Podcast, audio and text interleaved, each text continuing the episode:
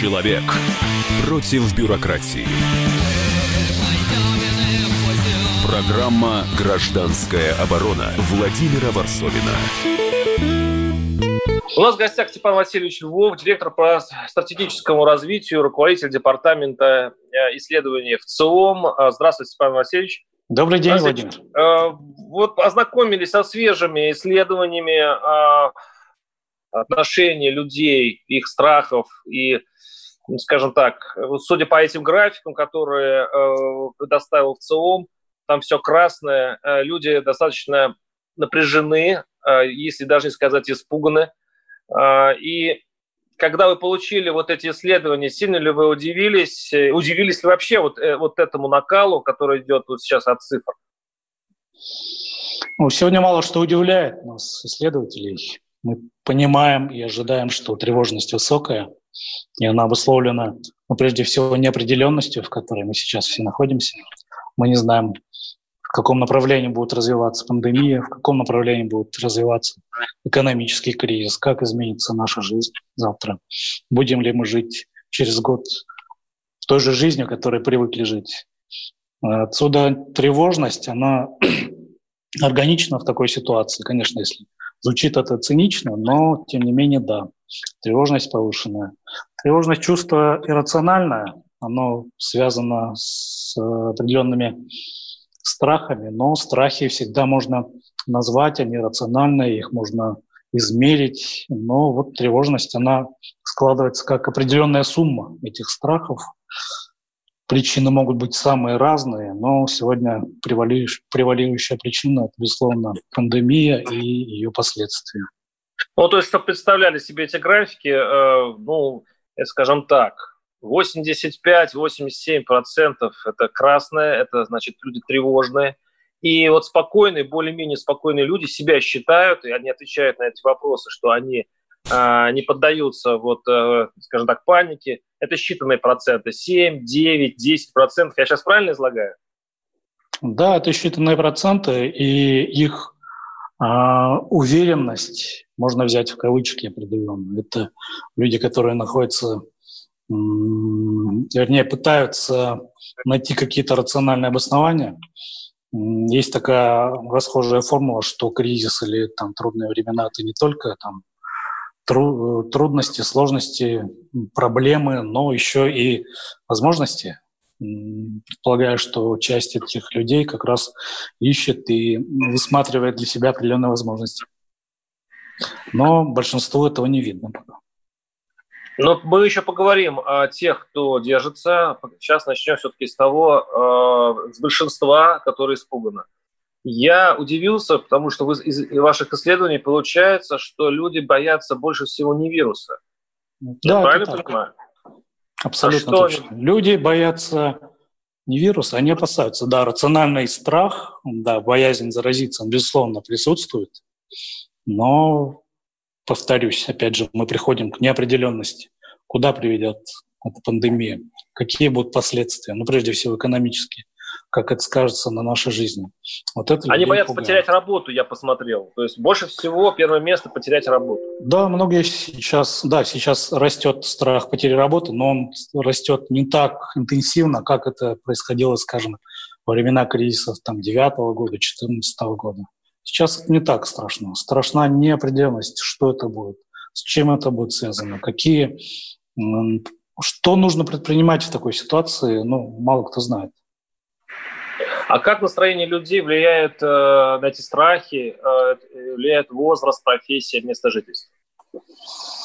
На страхи э, влияет многое, но мы, например, выделили, специально создали такую искусственную там, градацию, да, сегментацию людей на тех, кто сейчас э, ну, считается, является паникующим, подвержен большому количеству страхов и находится в глубокой тревоге. Их, ну, фактически их, наверное, не так много, где-то около, примерно каждый пятый находится в группе паникующих, да, то есть он, ему страшно все. Да, он боится всего.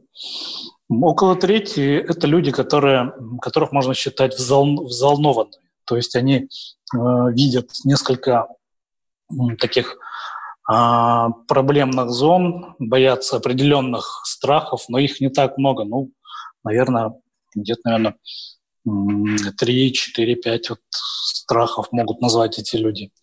Ну, где-то около половины людей – это люди, которые все-таки остаются в некоторой уравновешенности, несмотря на то, что они подвержены тревогам, но их э, тревожность уравновешена небольшим числом страхов, которых они боятся.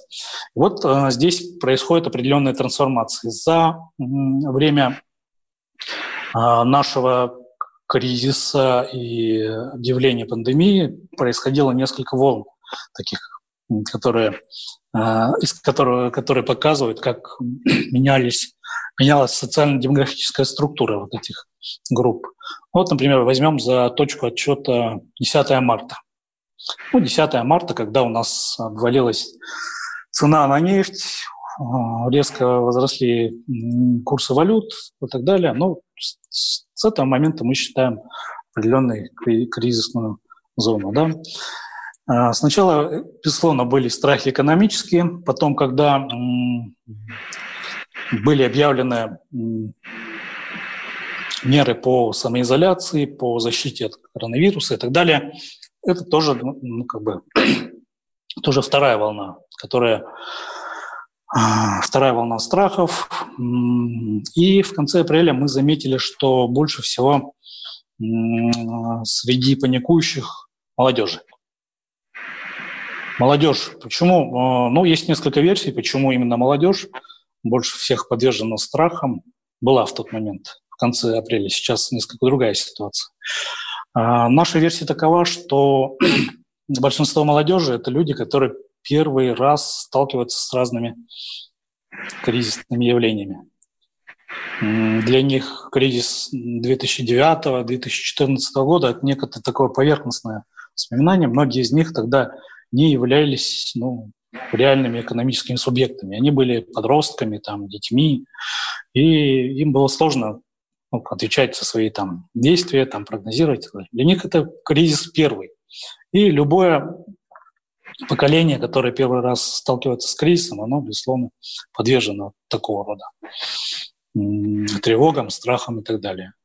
Вот в мае у нас а, паникующими стали прежде всего поколение предпенсионное, ну, 45 плюс, скажем так, от 45 до 60. Это поколение, которое несет основное бремя ответственности, экономической ответственности да, перед своими семьями, подвержена, там, допустим, страхам материального характера. Вот мы увидели, что сначала у нас была, был страх, преобладал страх там, пандемии и неопределенности экономического характера, то э, в мае уже стали четко вылезать экономические страхи. Ну и больше подвержены, да, панике те, кто обладает высшим образованием, жители Москвы, Московской да, области. И, и вот это очень интересно. Дело в том, что выясняется, что чем дальше от Москвы, тем больше глубинки, тем меньше страхов, и тем больше люди спокойно и позитивно смотрят на жизнь. Мы об этом поговорим чуть позже. Сейчас мы прервемся на небольшой блок рекламы. Оставайтесь с нами. Гражданская оборона с главными социологами, которые изучают э, настроение нашего общества. Программа «Гражданская оборона» Владимира Варсовина. Как дела, Россия? Ватсап-страна! Это то, что обсуждается и то, что волнует.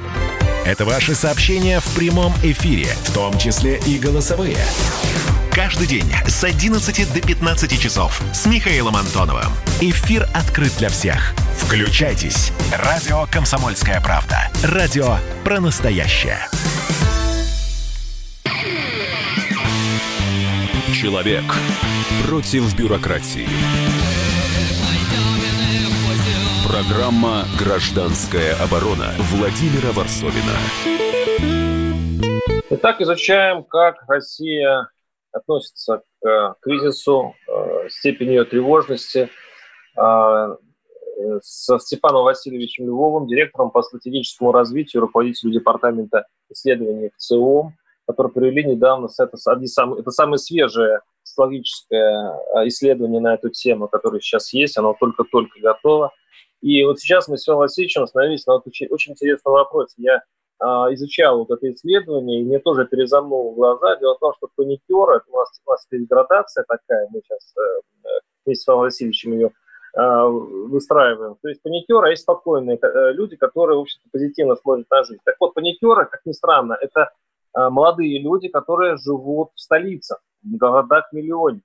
Это хорошо образованные люди, вот они паникуют больше всего. А вот чем э, старше поколение, тем больше оно находится, в смысле, э, зам, дальше находится замкат, там, э, там отношение ко всему более простое и спокойное. Как вы думаете, Сан Васильевич, почему? Да, Владимир, немножко поправлю. У нас Давайте. молодежь была среди паникующих, да, авангардом паникующих у нас была в конце апреля. В мае несколько ситуаций поменялось паникующие сейчас, и прежде всего люди старше 45, ну, в возрасте до Но в 60 лет. Хотел, хотел да, да, они проживают преимущественно в городах-миллионниках, в Москве, Московской области, там, где эпидемиологическая ситуация довольно-таки напряженная, это, безусловно, это влияет на ответы наших респондентов. А, большинство паникующих – это работающие люди, для которых а, сохранение рабочего места, уровня зарплаты, уровня доходов и так далее – это очень важный момент. Безусловно, это все влияет на уровень вот, подверженности страху.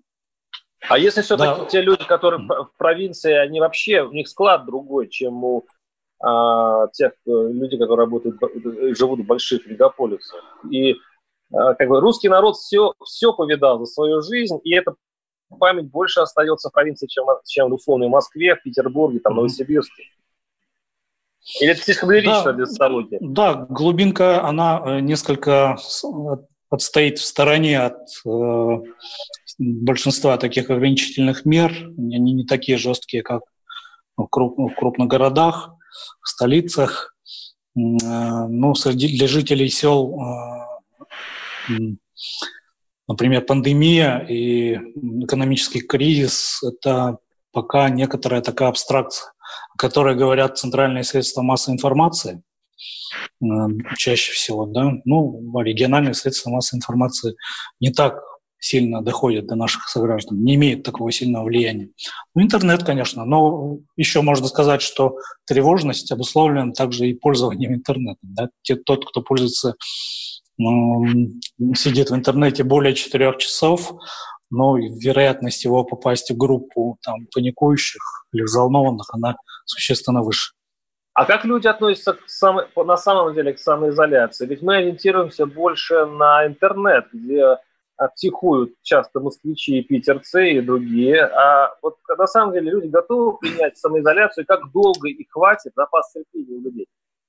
Готовы принять. Готовы принять. Здесь э, однозначно можно сказать, что есть э, определенное единодушие в том, что меры по защите от эпидемии нужно принимать и нужно слушаться, принимать в расчет рекомендации властей, это безусловно, да, то есть абсолютное большинство это, то есть считанные проценты, они готовы, ну, готовы действовать на свой страх и риск. А здесь эм, вот то, что какие-то сигналы, если проходят, то это единичные сигналы, которые не э, представляют, ну, скажем, не являются репрезентативными. Они, э, ну, это единичные случаи, они, конечно, резонансные, но тем не менее они не отражают мнение всего общества. Ведь э, это очень важно э, для властей и для, для народа понять, насколько хватит терпения. Ведь именно от этого зависит даже материальная помощь, которая сейчас думает Москва, э, там вертолетные деньги, давать людям деньги. Смогут, вытерпят они до лета или нет? Вот по-вашему, все-таки запас прочности у людей есть, и они могут терпеть дальше? Да, запас прочности есть. Здесь, конечно, с одной стороны, э, желание жить, скажем так, полноценной жизнью на одной из чаши весов, на другой, конечно, риск э, заразиться, заболеть и с которым, с чем будет связано много проблем. Конечно, люди не боятся умереть от этого коронавируса несчастного, но большинство предполагает, что это вызовет определенные проблемы. А со временем, вот, э, те, которые готовы, готовы терпеть, меняется со временем по статистическим данным вас? Нет, серьезных как изменений в этом отношении нет. А, люди, ну,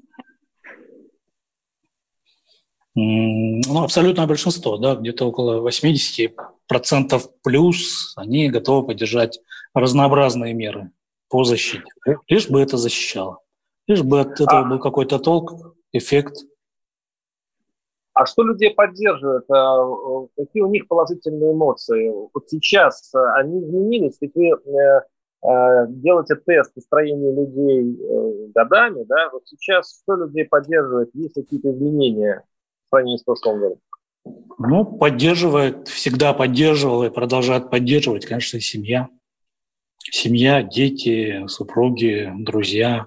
Это, Это первое место. Конечно, да, конечно, коммуникация с друзьями, она э, сейчас, наверное, больше по электронным каким-то средствам, да. Но главное, что все живы-здоровы, повальной смертности того, чтобы все там заболели, вдруг умерли, такого нет, но вот и поддерживает оптимизм. А, он может опираться даже вот на такие простые э, жизненные вещи. Да. Но ведь семейный вопрос, он э, еще перед этим перед этой эпидемией стоял очень остро. И сейчас говорят, что тема домашнего насилия сейчас обострена. Дело в том, что люди сидят вместе, э, в карантине вместе, поэтому э, ожидается пик разводов и вообще семейных неурядиц. Вы в, в социологии это видите? Нет, социология и вопрос общественного мнения не улавливает каких-то таких э, сигналов. Но если они проходят, то, опять же, повторюсь, тот же самый случай, когда вот, ну, связан с определенными нарушениями и так далее, люди м- воспринимают сигналы. Если что-то происходит, неурядица какая-то, единичный случай, он может сколыхнуть все общество. Да, даже там, в случае криминального характера там, или какие-то серьезные конфликты, они вызывают резонанс. А спокойная, нормальная жизнь, которой живут абсолютное большинство россиян, ну, она привычна, в некоторой степени даже скучна. Ну. Я, я, я заметил, что э, идет рост ожиданий э, роста преступности. У вас вот последние э, недели идет вот прям кривая видно, что люди ожидают, что сейчас вернутся чуть ли не 90-е в этом смысле. А, это действительно так по социологии? Да, это действительно так. А, растет доля тех, кто боится разгула преступности. Еще растет доля тех, кто боится, ожидает а, каких-то беспорядков. А, на самом деле эти страхи, они не являются предметными. Эти страхи – это страх, прежде всего, страх потери контроля. Опять же, тревожность, она иррациональна. Я боюсь неизвестного. А, каждый э, человек боится того, что ну, и преувеличивает вероятность того, что может с ним случиться, например. Да, это ну, общеизвестный факт. А, разгул преступности люди указывают в нашем опросе на эту проблему, а, сигнализируя о том, что нельзя упускать момент вот этого контроля. Нельзя упускать контроль. Вот страх того, что произойдет потеря контроля, потеря управляемости в обществе, да, он, безусловно, растет. И люди, отвечая таким образом на наши вопросы, они сигнализируют, дают сигнал о том, что надо этого опасаться. А вот, кстати, вопрос о массовых беспорядках, которые а, вот ваши последние недели, они выходят на первое место. Не на первое совсем, но там они находятся уже в лидерах то есть люди ожидают массового беспорядка. Мы об этом поговорим чуть позже. Оставайтесь с нами. Мы говорим сейчас о социологии, о том, как чувствует себя страна. Мы меряем в стране температуру и, скажем так, а, изучаем ее психическое спокойствие. Гражданская оборона. Оставайтесь с нами. Программа «Гражданская оборона» Владимира Варсовина. Георгий Бофт. Политолог, журналист, магистр Колумбийского университета, обладатель премии «Золотое перо России» и ведущий радио «Комсомольская правда». Авторскую программу Георгия Георгиевича «Бофт знает». Слушайте каждый четверг в 17.00 по московскому времени. А что такое деньги по сравнению с большой геополитикой? Мы денег тут не считаем. Человек против бюрократии. Программа «Гражданская оборона» Владимира Варсовина. Да, напоминаю, что у нас в гостях Степан Васильевич Львов, директор по стратегическому развитию, руководитель департамента исследований э, в ЦИОМ, одной из главных социологических служб страны, который подготовил вот одну из самых свежих исследований на тему, как люди, как народ реагируют на этот только начинающийся, кстати говоря, кризис. И вот мы подошли к очень тонкому вопросу. Дело в том, что в последние недели э, люди чаще говорят о том, что их, они боятся э, массовых беспорядков что будет наступление кого-то, чего-то, и что действительно э, власти э, потеряют контроль за внутреннюю ситуацию в стране. У меня вопрос, Степан Васильевич. Вот по вашему ощущению, это просто, вот как вы говорите, страх неизвестного, или а, здесь просто идет такая логика, что коль сейчас идут страхи по потере работы, потому что нет денег, потеря зарплаты и вообще э, падение жизненного уровня, Следовательно, люди будут искать крайнего, кто виноват, и таким образом Дальше мы идем продолжение логической цепочки. Э, люди будут требовать справедливости и хлеба у э, государя, и так они выйдут на улицы. Вот эта логика работает? Нет, это какая-то обратная логика. На самом деле обратная? обратная логика. Здесь работает следующая логика. Она такова. То есть первое и главное требование – не допустить повышения цен, чтобы люди могли покупать на текущие доходы то, что необходимо то, что привыкли покупать. Это вот первое, главное требование. Второе требование, как я сказал, уже это сохранить контроль, управляемость в стране, не допустить хаоса. Поэтому у нас вылезают вот главные страхи, число главных страхов, разгул преступности, беспорядки внутри страны, вызванные там, акциями протеста против власти или какими-то другими акциями протеста. Вот этого нельзя допустить ни в коем случае в этом а, ну, в данной ситуации, да, это сигнал власть, пожалуйста, обратите внимание, да, не, нельзя допустить такого, чтобы преступники у нас разгуливали, там, грабили, мародерствовали, насиловали и так далее. Нельзя, чтобы сейчас, вот, э, буквально в этот момент, чтобы акции протеста у нас колыхнули, да, чтобы общество, да. Определенная стабильность э, в кризисной ситуации – это не так плохо, да, то есть она не противопоставляется развитию. Сейчас не идет речь о развитии. Сейчас надо сохранить жизнь, сохранить, ну, насколько это возможно, экономику, сохранить уровень доходов и так далее. И э, третий сигнал по значимости – это сохранить рабочие места, потеря работы. Поэтому сейчас э, идет серьезное колебание между тем, чтобы, вот, например, между защитными мерами являются ли они излишними и так далее, или сохранить экономику. Вот э, колебания, они очень серьезные. Вот, например, в конце апреля мы наблюдали, что большинство за экономику, угу. а в мае уже большинство за, ну не большинство, уже стало больше тех, кто выступает за безопасность. То есть или экономика, или это удивительно.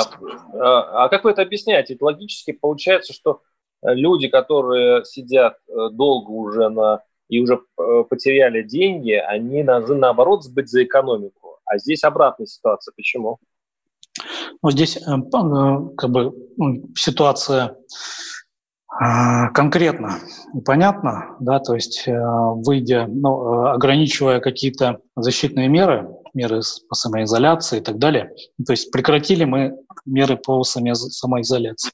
Вышли все дружно на работу и получим очередной всплеск уже всем надоевшей нам и нелюбимой всеми нами болезни под названием COVID-19.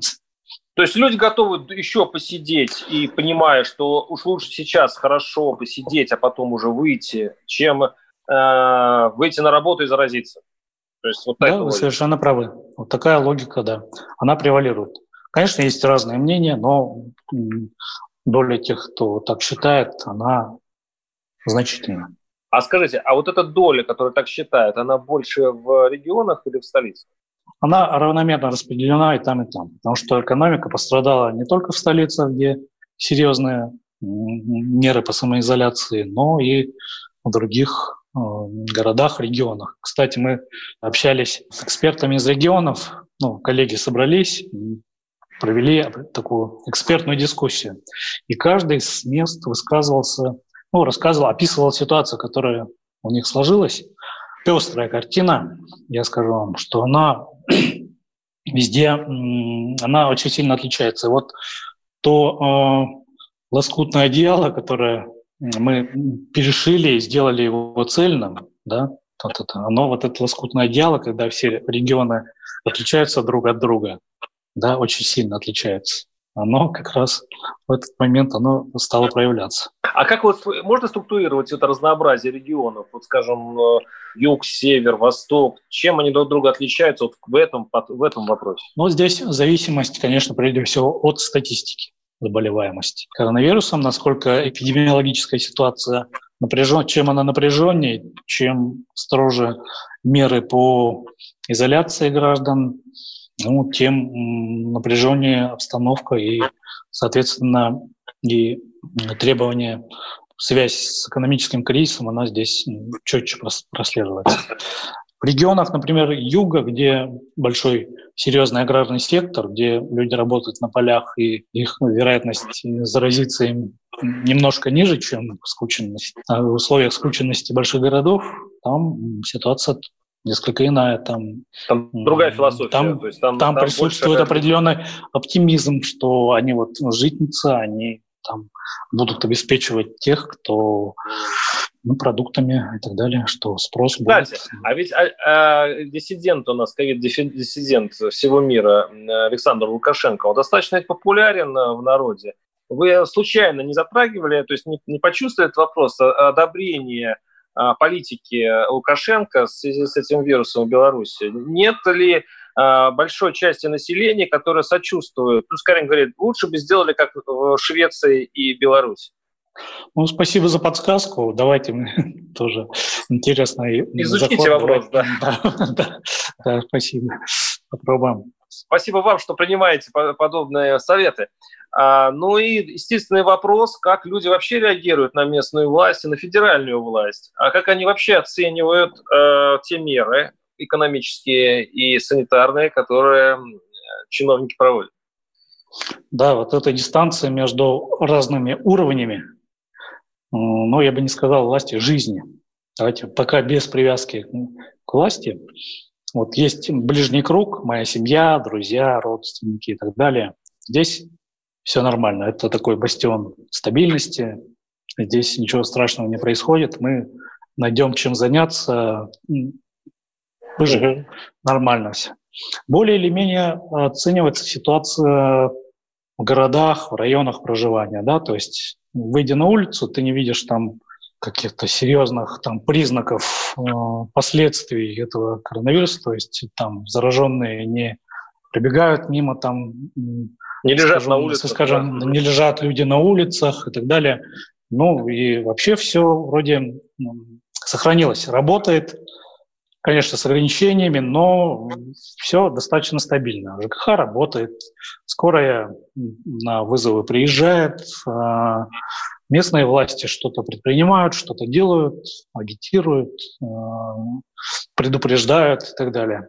Все нормально, жизнь идет конечно, не своим чередом, но контроль, контроль есть. Преступников так. на улицах нет. А, что происходит в стране? А, ситуация в апреле, она представлялась, представлялась более оптимистично. Был такой умеренный оптимизм по поводу того, что происходит в стране. В мае этот оптимизм немножко размылся, да, ситуация в стране. Здесь эффект большой страны да, играет свою роль, потому что есть э, Москва, которая видится из регионов каким-то источником оплотом вот этого эпидемии, где ситуация находится на грани контроля. Uh-huh. Да, вот эта вся картина, она несколько пугает, настораживает и органично предположить, что люди оценивают ситуацию в стране несколько как более проблемную, чем у себя на местах. То есть тенденция такая, что люди все критичнее и критичнее относятся к тому, как власть себя ведут в связи с эпидемией. Я вот правильно понимаю? Я бы не сказал, я бы не привязывал это с властью, я бы привязывал это к объективной ситуации в стране, которая, а вот... которая, да. Ну и да, и самый дальний уровень, да, четвертый уровень – это мир. Там все плохо, по нашему Мир представлениям. Нет, не внешняя политика, политика и власти тут ни при чем. Ситуация в мире, все, что происходит в Соединенных Штатах, в Западной Европе, это, конечно, ну, выражаясь такими простыми словами, наверное, ахтунг, можно сказать, что такая ситуация, которую просто не описать словами. Там происходит бардак, там ситуация неконтролируема, там люди умирают, там смертность высокая, люди заражаются сотнями тысяч и так далее. Ситуация в мире, она представляется намного-намного более серьезной и опасной, чем у нас в стране. Да, я, кстати, заметил, что сейчас вообще исчезла у нас Украина, у нас исчезла, исчезла Сирия с телевизионных экранов. Людей это уже не особо волнует, проблемы как будто и нет. Но вот подытожить наш значит, разговор с один из главных специалистов ЦИОМа. Мы это сделаем в конце, через несколько минут. Оставайтесь с нами, скоро вернемся. Программа «Гражданская оборона» Владимира Варсовина. Давным-давно в далекой-далекой галактике. Я просыпаюсь. Ein, zwei, полицай Крошка моя, я по тебе скучаю. И Сережа тоже. Мы с первого класса вместе. Тетя Ася приехала! Небе тучи, а тучи. А также шумелки, пыхтелки и запелки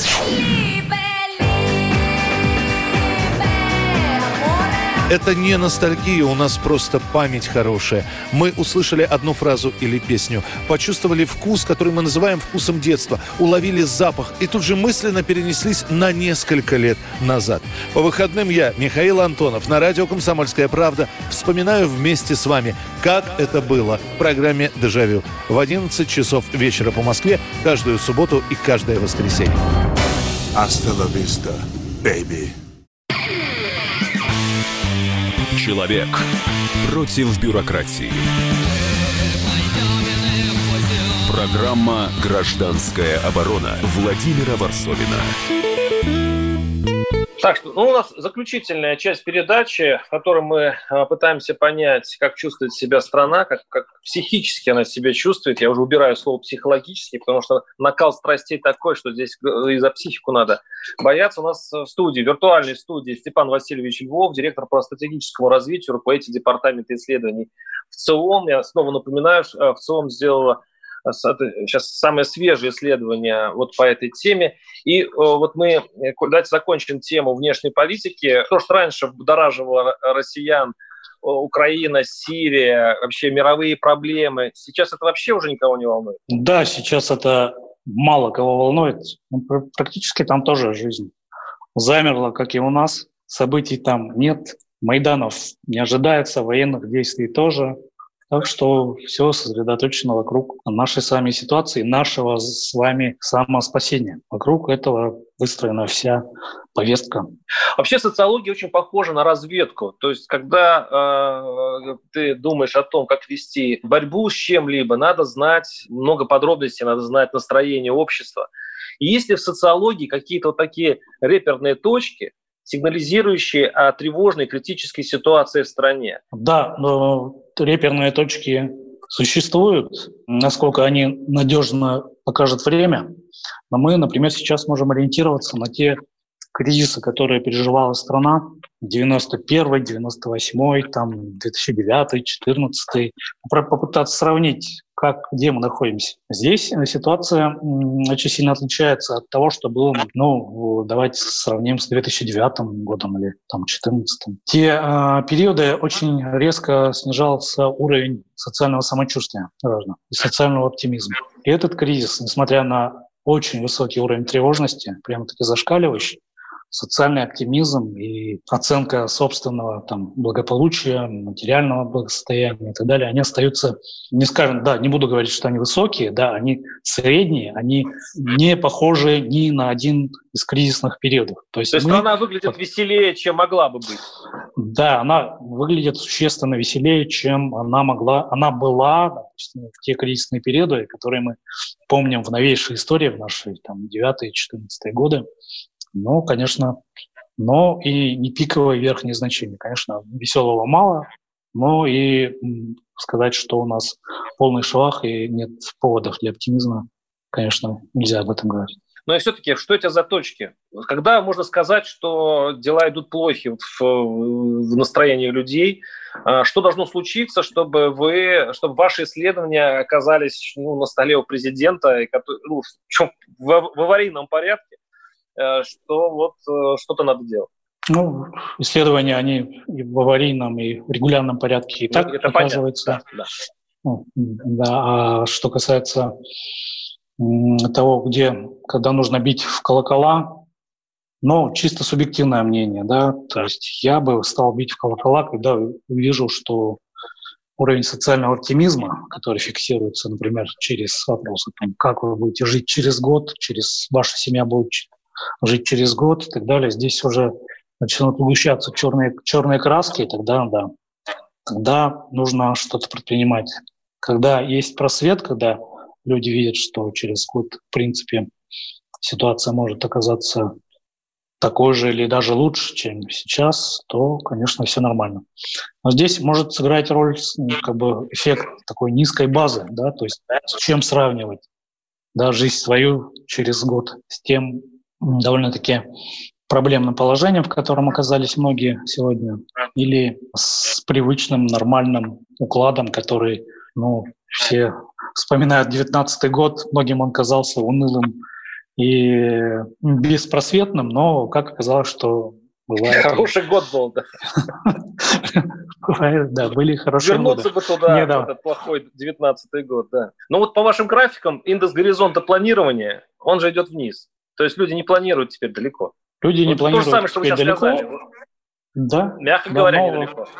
Планировать э, далеко э, мы способны, когда у нас э, есть все основания, да, то есть мы видим перспективу, что у нас жизнь будет лучше, условия не поменяются, да, когда есть ресурсы, которые мы можем использовать для того, чтобы вот эти планы обеспечить. Да, сейчас лучше сберечь да, те ресурсы, которые накоплены, да, то есть тут сохранить уровень там доходов, там хорошо бы там сохранились там пенсии, зарплаты, тот уровень, который нам привычен, да, ну тогда, ну, планирование ну, будут времена лучше, получше. Просто вы заговорили об оптимизме, о долгосрочном оптимизме, когда люди считают, что потом будет лучше, да, вот вы сказали, и это как раз обнадеживающий фактор, то есть если люди будут смотреть в будущее как беспросветное, то вот, вот тогда надо бить колокола. Но, опять же, по вашему индусу горизонт, люди перестали вообще думать о будущем, они, они просто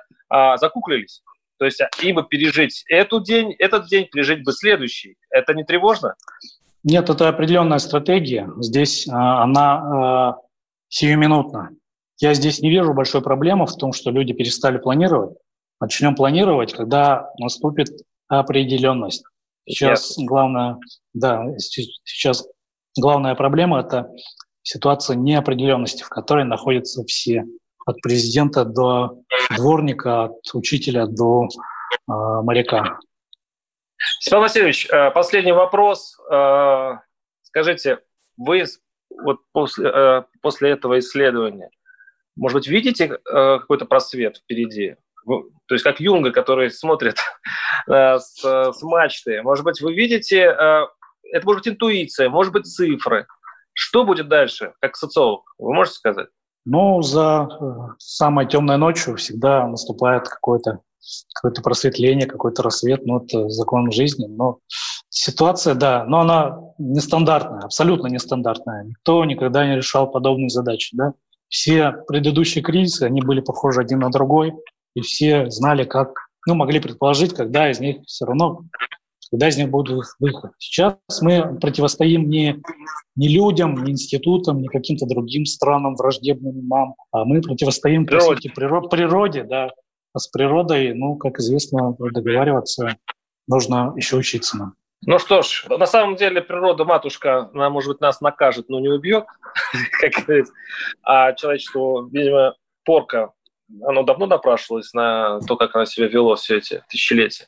Надеюсь, что мы прорвемся. С нами был Степан Васильевич Львов, директор по стратегическому развитию и руководитель департамента исследований. Спасибо, Степан Васильевич, за позитивный и э, такой вот э, жи- жизнеутверждающий анализ. Вам спасибо, Владимир, за интересные вопросы и поддержку спасибо. моего оптимизма.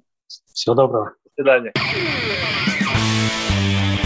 Программа «Гражданская оборона» Владимира Варсовина. А у вас нет такого ощущения, что на нас идет цунами? Рушится рубль, рушится экономика. Сегодня последние новости, просто страшно смотреть. Я не исключаю самые дикие варианты. Ну, например... Наша гениальная, в кавычках, Госдума наплевала на указания президента. Проснулись от того, что вломились в дверь, забрали оружие. Начали проклинать заново мужчин. Там уголовных дел море, газеты все трещали. Но он же в Госдуме, что вы удивляетесь? Вылилось это всеобщий хайп.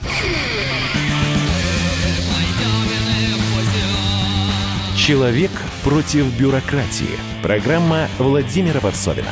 Гражданская оборона. На радио «Комсомольская правда». Каждый вторник в 5 вечера по Москве.